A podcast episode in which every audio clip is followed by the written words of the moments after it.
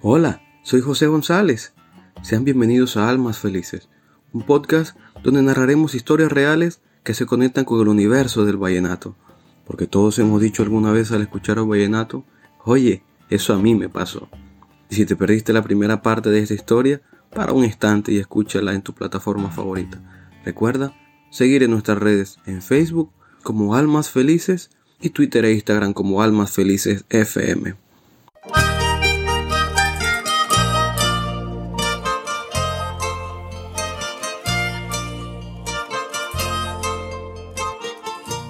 Iban pasando los días y poco a poco se iba terminando el año escolar nuevamente. Andrea seguía en lo mismo.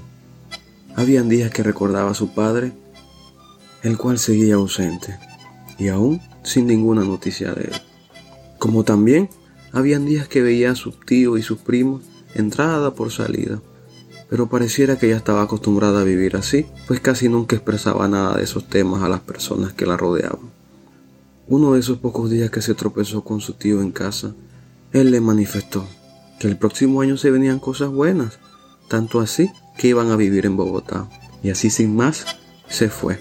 No dejó que Andrea se pronunciara al respecto. Ella con esa noticia quedó abrumada, triste e incapaz de ir ese día a clase. Por otro lado, Ana trató de comunicarse con ella por mensaje de texto, pero no hubo ninguna respuesta. Así pasó ese día y Andrea volvió a clase. Su cara se veía desencajada, como si no hubiera dormido la noche anterior. Tenía ojeras y sus ojos grandes color miel apagados. Se sentó al lado de Ana María y sin mediar palabras se limitó a escuchar las clases.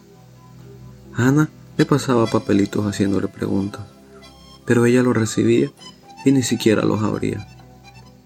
En el descanso, Andrea le contó a Ana que se iba a Bogotá y que no sabía si iba a regresar. Ana, confundida, le dijo, ¿Por qué, amiga? ¿Tu tía se dio cuenta de Alfonso? A lo que ella responde, no lo sé, solo me dijo que nos vamos. Yo supongo que es por trabajo. ¿Y por eso estás así? Andrea sigue. Pues obviamente, no quiero dejarlos a ti Alfonso son muy importantes. Mis alegrías son por ustedes. Yo he sido feliz por ustedes. Y ahora que los tengo, me toca irme. Mierda de familia la que tengo yo. ¿Por qué? Porque todo lo bueno que tengo la vida me lo quita. Ana, con el fin de calmarla, la abrazó y le dijo, tonta, ¿para qué están los textos y los paquetes de mil mensajes por mil pesos? Te quiero.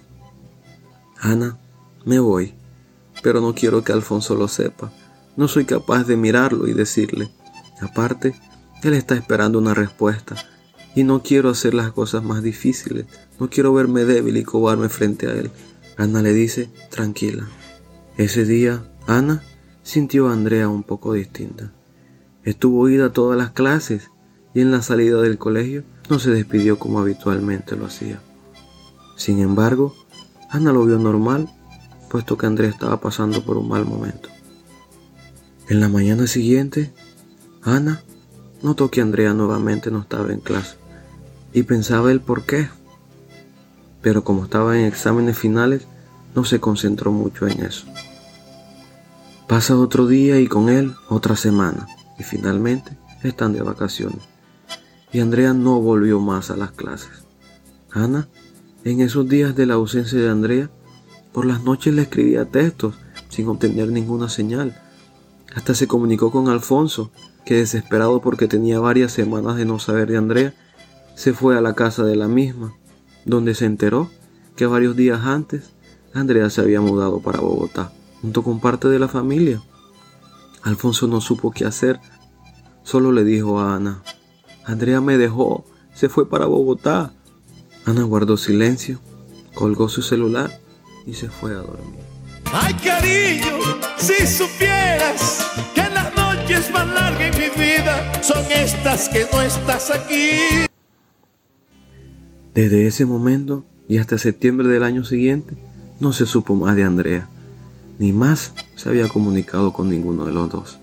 Habían veces que Alfonso pasaba por Ana para darle vueltas a la casa de Andrea, Pero nada, todo permanecía igual.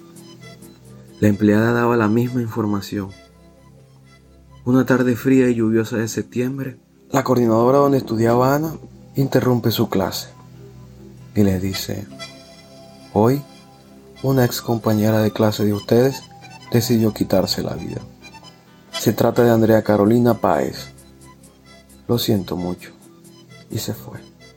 Ana, perdida y confundida, se va detrás de la coordinadora y le pregunta, profe, ¿estás segura? Sí.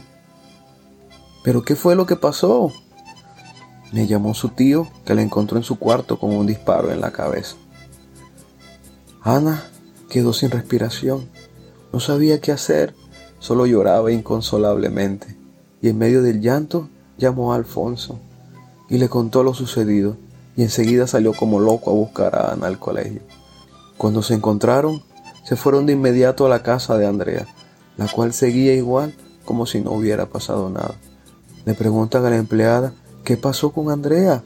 Y ella responde, no lo sé. Solo me informó el señor que Andrea se había suicidado y que organizara la casa para velarla acá. Alfonso pregunta, ¿cuándo la van a traer? Mañana están aquí. Ana y Alfonso regresan al carro, donde Alfonso solo llora como niño cuando le quitan su juguete favorito. Andrea, ¿por qué? ¿Por qué? ¿Qué pasó? ¿Por qué no quisiste venir a vivir conmigo? ¿Qué me faltó? Andrea, yo quería todo contigo. Andrea, Andrea, ¿por qué? ¿Por qué?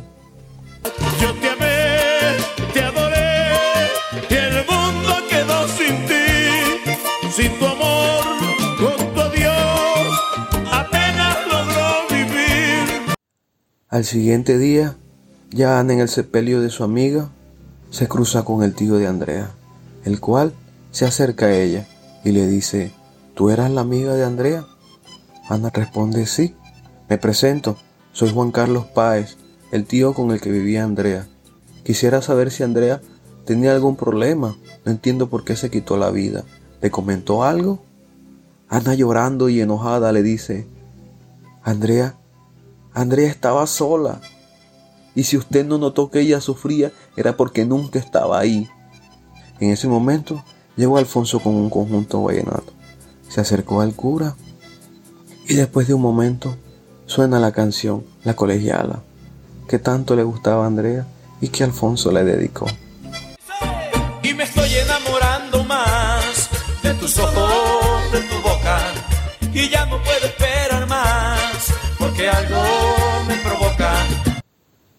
Fue un momento muy doloroso. Alfonso llorando no se despegó del ataúd en ningún momento. Y ya cuando estaba en el cementerio, con el corazón roto y literalmente sin alma, abrió la compuerta del vagón de su carro y puso la canción Si supieras. Te y la vida ya no es igual. El mundo es tan distinto para mí.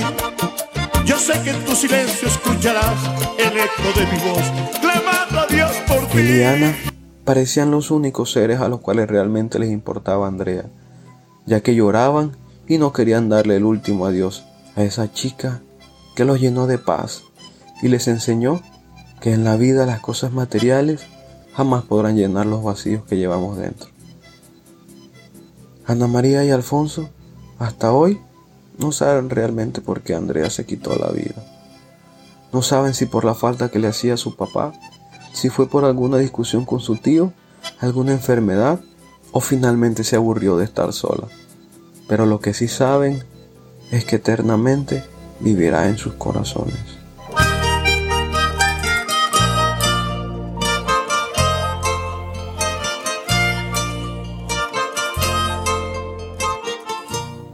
La canción que nos inspiró el día de hoy fue Si supieras, de la autoría de Fren Calderón, interpretada en el año 98 por Beto Zabaleta con el acordeón de Beto Villa, Los Betos, y en el álbum con toda el alma. No sé si este era el final que deseabas para esta historia. Espero que te haya gustado y sigas al tanto de todas las que vienen. Además, escríbenos en nuestras redes, déjanos tu opinión y comparte el episodio para que llegue a muchas personas. Me despido Soy José González y esto fue Almas Felices. La depresión es muy destructiva, por eso reconcíliate contigo, ponte frente al espejo y piensa que esa persona que estás viendo es una luchadora. Decídete ahora mismo a ser feliz, porque la, la felicidad es una adquisición. La palabra será tu mejor aliado, exprésate. No consumas solo tu dolor y permite que tus seres cercanos te ayuden. Te ayuden a llevar tus cargas.